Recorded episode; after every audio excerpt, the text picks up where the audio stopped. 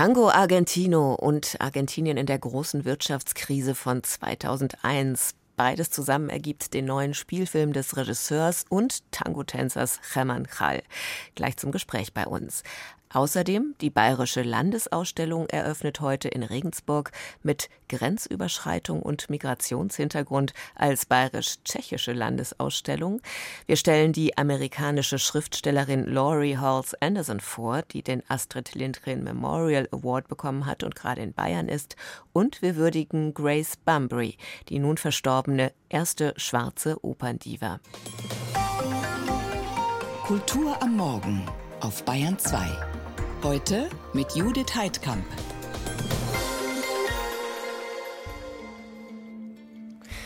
Möchten Sie das auch manchmal? Raus aus dem Stress, irgendwohin nach Island. Karge, leere Landschaft, große Einsamkeit, Wind und Wetter. Sie hier hat das durchgezogen. I'm freezing on my porch, but I arch on my tongue. I stare into the night, wide stares back. You were the only I'd never write about the one, two, three to not inspire me at all.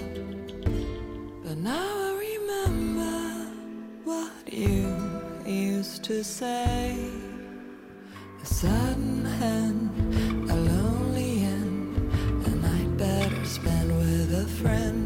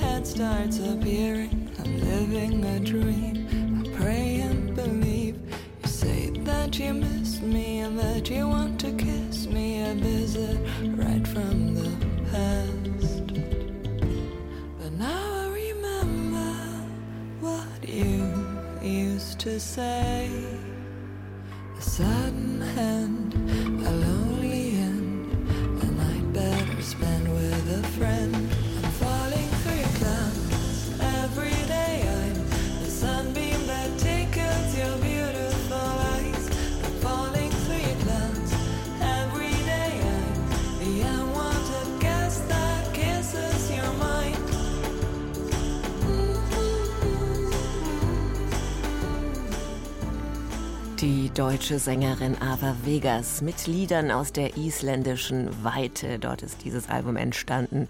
Desert Song. Desert Songs, so heißt es. Mehr bei uns. Aus den Verwüstungen des Dreißigjährigen Kriegs entstand in Bayern und Böhmen ein gemeinsamer Kulturraum. Alles, was neu hochgezogen wurde nach der Katastrophe, sollte Fülle und Schönheit sein, Feier des Barock. Der Reichtum einer Epoche großer Leidenschaften ist das Thema der diesjährigen bayerischen Landesausstellung, die heuer eine bayerisch-tschechische Landesausstellung ist. Bayern 2 begleitet die Landesausstellung 2023 in Regensburg. Eröffnung ist heute mit den Ministerpräsidenten beider Länder im Regensburger Dom und dann ist Barock, Bayern und Böhmen bis Oktober in Regensburg und ab Dezember in Prag zu sehen. Angelika Schüdel hat sich vorab in der Ausstellung umgeschaut. Barock hin oder her, auch die kleinen Zuschauerinnen und Zuschauer sollen ihren Zugang zur bayerisch-tschechischen Landesausstellung bekommen. Da gibt es unter anderem immer wieder ovale Tafeln, auf denen die Exponate leicht verständlich und in flotter Sprache erklärt werden. Es heißt zum Beispiel bei einem prunkvollen, mit Edelsteinen besetzten Pferdegeschirr, ui, hier glitzert's ja richtig, da hat sich Maximilian, der Herzog von Bayern, mal so richtig etwas gegönnt. Dieses Prunkgeschirr am Eingang der Ausstellung zeigt bereits die zwei Seiten der Barockmedaille, meint der Kurator der Ausstellung Peter Wolf. Gewinner und Verlierer. Der bayerische Herzog und dann Kurfürst Maximilian gehört zu den Gewinnern. Er bekämpft als Chef der katholischen Liga die protestantischen Böhmen, besiegt sie in der Schlacht am Weißen Berg. Wir haben hier eine Medieninszenierung, die das Schlachtengemälde ein bisschen erklärt und daneben leuchtet in Bronze der Herzog selber. Zusammen mit seinem tollen Pferdegeschirr eben. Himmel und Hölle, das ist natürlich vor dem grausamen Hintergrund des Dreißigjährigen Krieges der Barock. Und die höllische Seite wird zum Beispiel hier gezeigt ein düsteres Gemälde aus Prag. Es zeigt die Hinrichtung der böhmischen Herren auf dem Altstädter Ring. Böhmen wurde gewaltsam rekatholisiert. Einer der Grundlagen für die Barockisierung Böhmens mit neuen Herren. Man hatte einen großen Bedarf an neuen Kirchen, an neuen Schlössern. Und deshalb ist dieses Bild so eindrucksvoll. Fast wie ein Jahrmarktsbild sieht man da die schwarz bezogene Bühne, auf der die Hinrichtung stattfand. Und in anderen Szenen erkennt man, wie die Köpfe der Hingerichteten auf dem Brückturm aufgespießt wurden. Das Bild ist auf einem roh gezimmerten Holzgestell postiert, ein eindrucksvolles Sinnbild einer Hinrichtungsstätte. Auch der Barock als Spielwiese, wenn es um Schein und Sein geht, wird in der Ausstellung gezeigt, zum Beispiel in einem effektvollen Vexierbild. Wenn man direkt davor steht, sieht man einen älteren Herrn, ein böhmischer Adliger. Wenn man nach links geht, sieht man auf Lamellen gemalt seine erste Frau, nach rechts geht, seine zweite Frau. Man muss allerdings dazu wissen, er war bei seiner zweiten Eheschließung 56, sie 15. Ein Grund, warum Herren damals oft mehrfach heirateten, die große Sterblichkeit der Frauen im Wochenbett. Der Tod war immer präsent und wir haben hier ein ganz eindrucksvolles Beispiel, eine Grabplatte, auf der ein teilweise bekleidetes Skelett liegt und diese Grabplatte ist so groß wie ein Bett. Der Tod ist sozusagen lebensgroß. Er liegt als Erinnerung daran, dass immer der Tod zu bedenken ist. Er liegt in einer Art Schlafposition und auch das ist eine Vorstellung des Barocks. Der Tod ist nicht unbedingt bedrohlich, der Tod gehört einfach dazu. Eindrucksvoll überwölbt wird die ganze Ausstellung von zwei Deckenfresken, Nachbildungen aus barocken Kirchen in Bayern. Schließlich sind es ja diese barocken Kirchen und auch Schlösser, die uns bis heute diese Epoche so bewundern lassen, neben der Musik natürlich.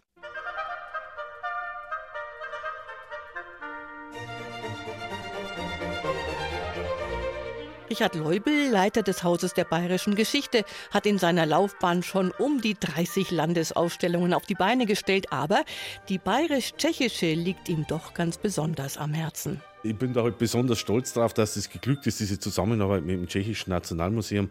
Das ist ja eines der hochrangigsten und ältesten Museen weltweit.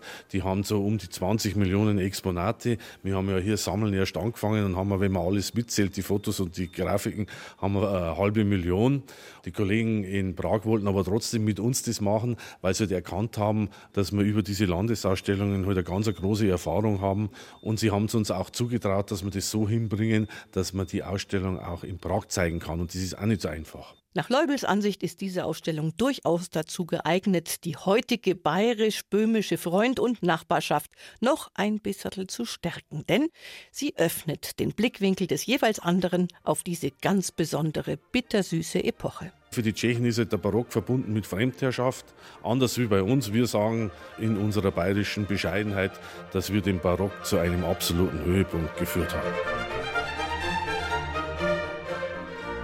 Ab morgen und bis Oktober im Haus der bayerischen Geschichte in Regensburg allgemein geöffnet. Barock, Bayern und Böhmen. Bis zum 14. Mai ist der Eintritt frei.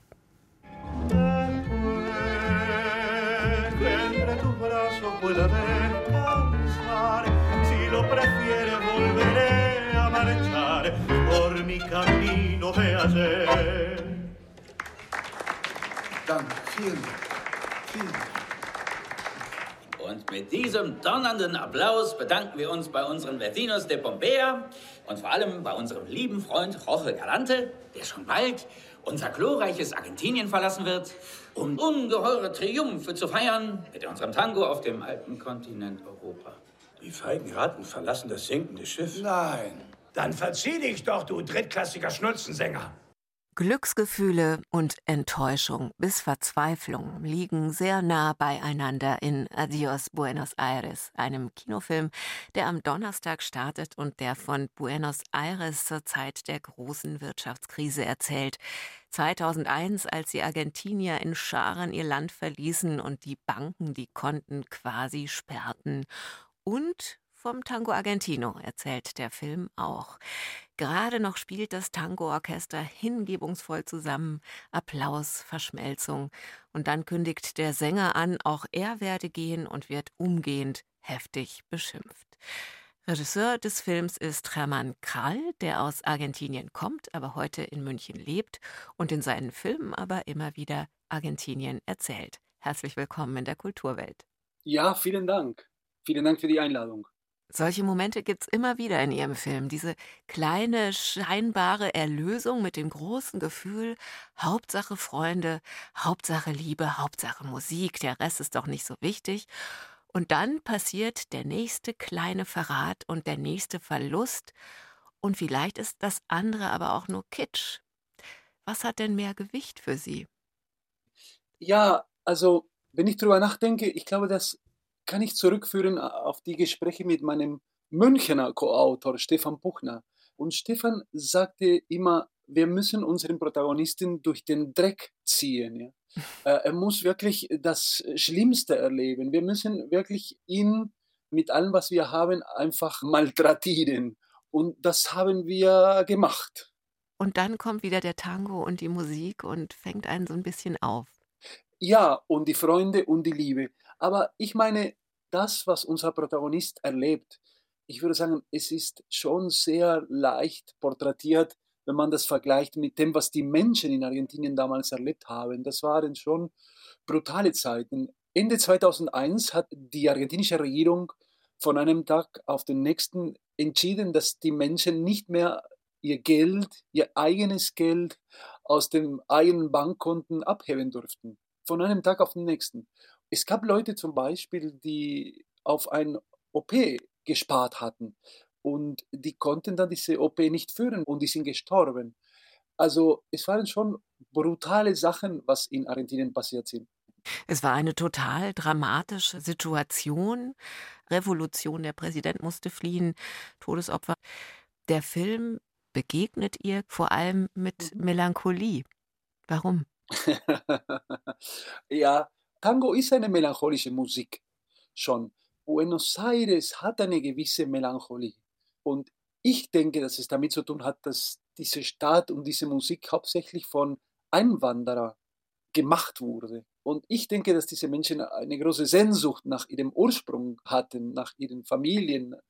Und diese Sehnsucht hat sich irgendwie dann in die Musik wiedergespiegelt. Interessanterweise aber, das Instrument des Tangos par excellence, das Bandonion, ist ein deutsches Instrument wurde von Herrn Band in Krefeld entwickelt und kam Ende des 19. Jahrhunderts durch irgendwelchen Matrosen nach Buenos Aires und wurde dann zum Instrument des Tangos. Und ich finde es sehr interessant, dass äh, diese deutsche Melancholie durch das Bandonion dann in den Tango geflossen ist. Und das Bandonion ist ja auch das Instrument ihrer Hauptfigur. Klingt da aber auch mit in dieser Melancholie eine Resignation gegenüber all dem Umbruch und all dem Verderben dieser Zeit? Ach, Resignation. Sie haben eine Figur, die sich sehr stark wehrt, aber Sie haben viele Figuren, die es alles so hinnehmen müssen, vielleicht. Ja, ja, aber ich würde dieses Hinnehmen nicht als wie Resignation definieren die Realität hinzunehmen, wie sie ist, wenn man sie nicht verändern kann, ich würde das nicht als Resignation definieren. Also die Menschen in unserem Film, die müssen einfach weiter. Die können die makroökonomischen Verhältnisse nicht ändern. Ich glaube, die machen das, was sie machen können. Die machen Musik, das, was sie lieben, das, was ihnen Kraft gibt. Heute ist Argentiniens Wirtschaft nicht mehr so sehr im Krisenmodus wie damals, aber immer noch in der Krise. Das Land hat eine jährliche Inflation von über 100 Prozent.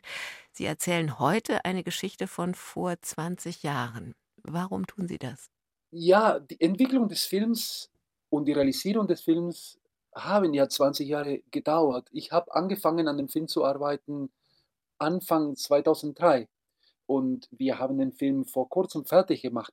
Ich war damals so schockiert durch das, was in Argentinien passierte, durch den Corralito, also diese Maßnahmen, als die Konten eingefroren wurden. Und ich war so schockiert von der Art, wie die Polizei gegen die Demonstranten vorgegangen war.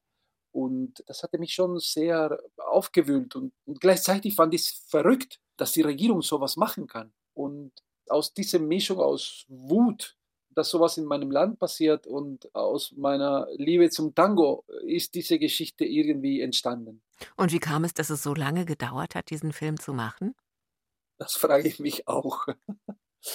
Es ist sehr schwer, einen Film zu machen. Wenn man das Drehbuch zum Sender, zu den Förderungen schickt, dann muss das Drehbuch top sein. Und wir haben so lange gebraucht, bis wir das Gefühl hatten, jetzt geht es, jetzt können wir einreichen. Was machen Sie in der Krise, Hermann Krall, in der persönlichen oder in der großen? Spielen Sie Tango? Tanzen Sie Tango? ich habe in München meine Liebe zum Tango entdeckt, interessanterweise. In München, äh, nicht in Buenos Aires? Ja, sicher. Nein, nein, in Buenos Aires habe ich als Kind Tango immer gehört, im Radio und bei den Geburtstagsfeiern der Familie. Tango war die Musik der älteren Menschen, ja, der Tanten, der Eltern. Und ja, ich habe angefangen, Tango zu hören, als ich nach Deutschland kam, so bewusst. Und habe dann angefangen, Tango tanzen zu lernen. Und das war ein, ein One-Way-Ticket. Und ist es so ein Trost in der Krise wie für Ihre Figuren in diesem Film? Ich mache das sehr gerne und ja, es ist irgendwie eine Freude im Leben, eine große Freude. Und wenn man zu einer Milonga geht und es gibt viele in München, dann sieht man, wie die Menschen miteinander tanzen. Diese Paare, die sich vielleicht persönlich nicht kennen, die kennen sich nur von der Milonga als vom Ort, wo man Tango tanzt. Und man spürt, wenn man sie sieht, was für eine Freude in diesem Paar aufkommt, während sie tanzen. Und das finde ich sehr, sehr, sehr schön. Sehr schön. Hermann Krall ist der Regisseur von Adios Buenos Aires. Der Film startet morgen im Kino und ich sage dem Regisseur herzlichen Dank für das Gespräch. Ich bedanke mich für das Interview und ich hoffe, dass viele Leute ins Kino gehen.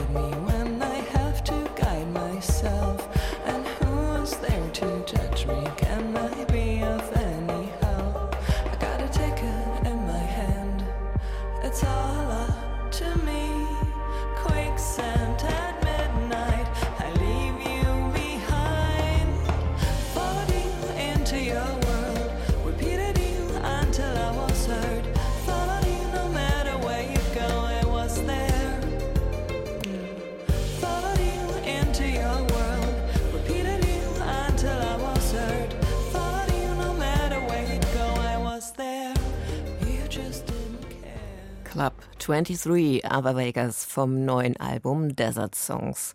Nach vielen Nightlife in der Hauptstadt legte die Berlinerin den Schalter um vor drei Jahren, zog zu ihrem Freund nach Island aufs Land, aussteigen, aber als Digital Native.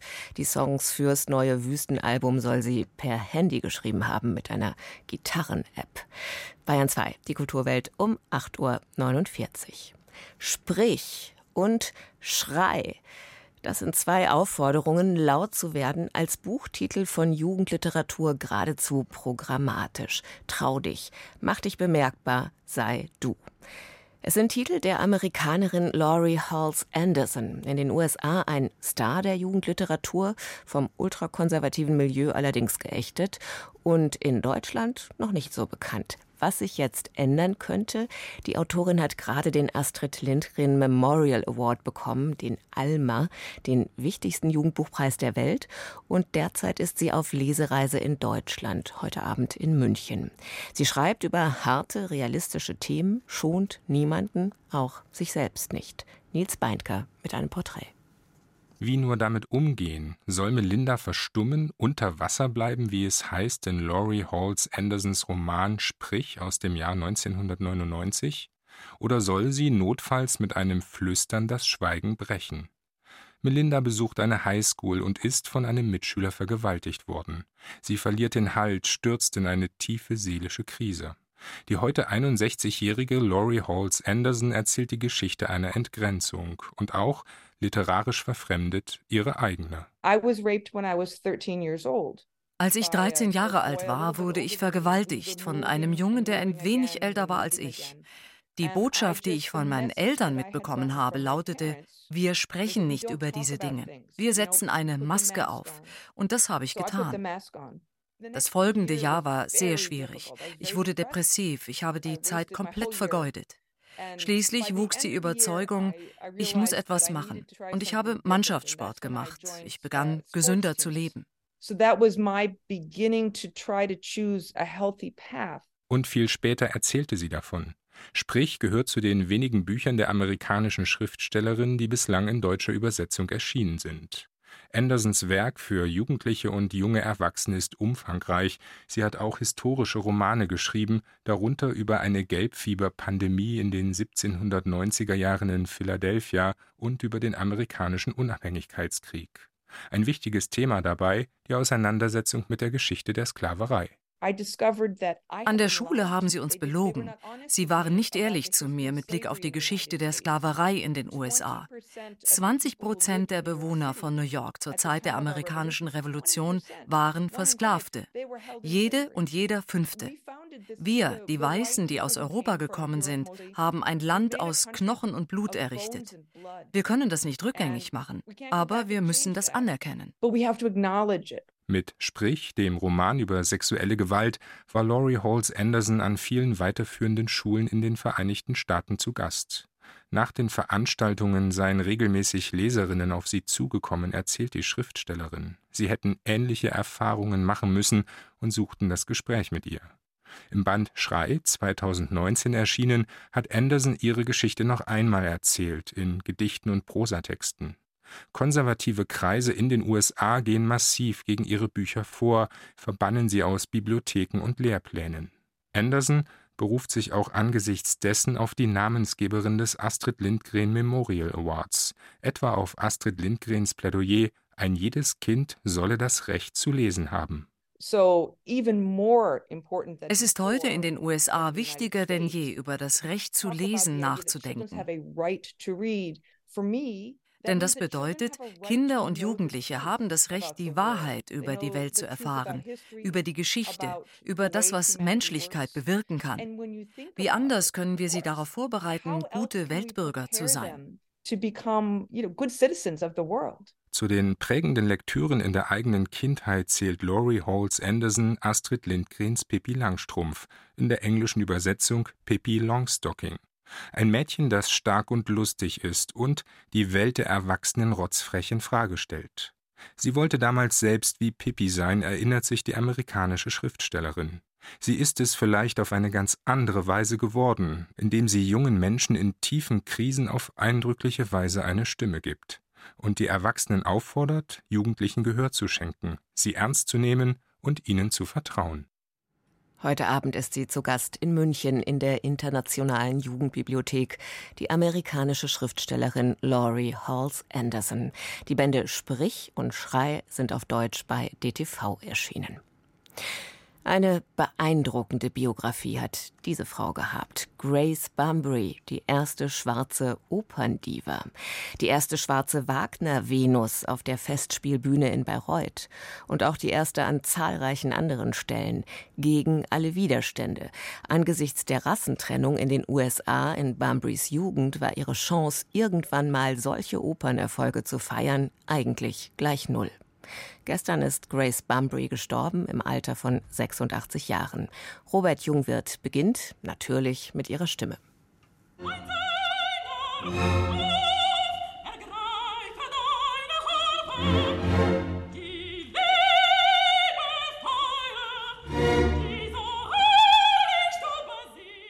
Verrat am Werk Richard Wagners.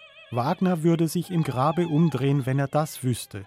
Das waren Reaktionen rassistischer Wagnerianer auf die Ankündigung Wieland und Wolfgang Wagners im Jahr 1961, die schwarze Sängerin Grace Bunbury für die Rolle der Venus im Tannhäuser zu den Bayreuther Festspielen zu engagieren. Etwa 100 solcher Briefe erhielt die Festspielleitung damals. Wieland und Wolfgang Wagner erklärten kurz und bündig, dass im Festspielhaus nur die künstlerische Leistung zähle, sonst nichts. Ihr Großvater habe für Stimmfarben komponiert, nicht für Hautfarben. Grace Bunbury überzeugte das Publikum auf Anhieb und damit verstummten auch die rassistischen Äußerungen in Bayreuth. Mit ihrem dunkel glühenden Timbre eroberte die 24-jährige Schwarze Venus, wie sie in der Folge genannt wurde, nicht nur das Wagner-Publikum in Bayreuth, sie brillierte ebenso an den Opernhäusern von London, Mailand, Salzburg oder New York.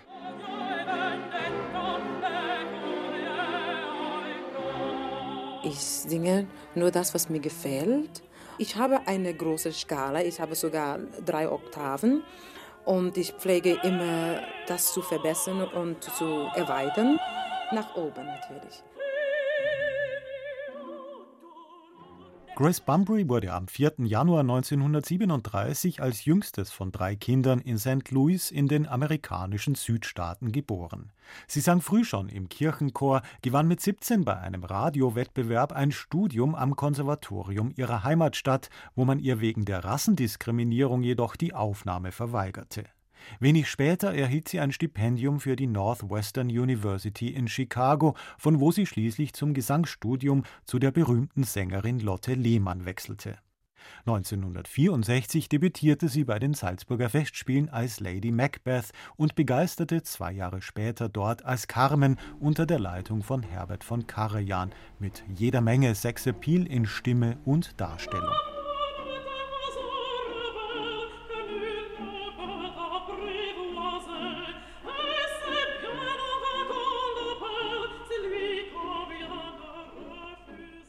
Neben ihren Opernauftritten liebte die Sängerin auch den großen Auftritt als Operndiva vor den Bühnen dieser Welt, in luxuriösen Roben und mit ihrem Rolls-Royce stilvoll vorfahrend. Eine Primadonna mit Glamour-Faktor. Auch die Ausflüge der Mezzosopranistin ins reine Sopranfach, zum Beispiel als Salome oder Aida, waren erfolgreich. Viele Leute sagen, ja, sie haben eine Naturstimme. Was heißt eine Naturstimme? Jeder hat eine Naturstimme. Das ist kein Robot. Es ist von, von Gott geschenkt worden. Aber ich habe immer, immer wieder äh, darauf gearbeitet. Ich meine, 50 Jahre lang muss man schon äh, daran denken. Immer wieder diese Übungen, diese Vokalise. Jeden Tag Vokalise. Es ist langweilig, das zu tun. Aber um die Stimme zu feilen und zu verschönern, um, dass diese Schönheit immer bleibt, da muss man schon daran arbeiten. Ein Beitrag von Robert Jungwirth zum Tod der Mezzosopranistin und Sopranistin Grace Bunbury. Danke fürs Zuhören, sagt die Kulturwelt. Sie finden uns 24 Stunden als Podcast. Am Mikrofon sagt Servus Judith Heidkamp.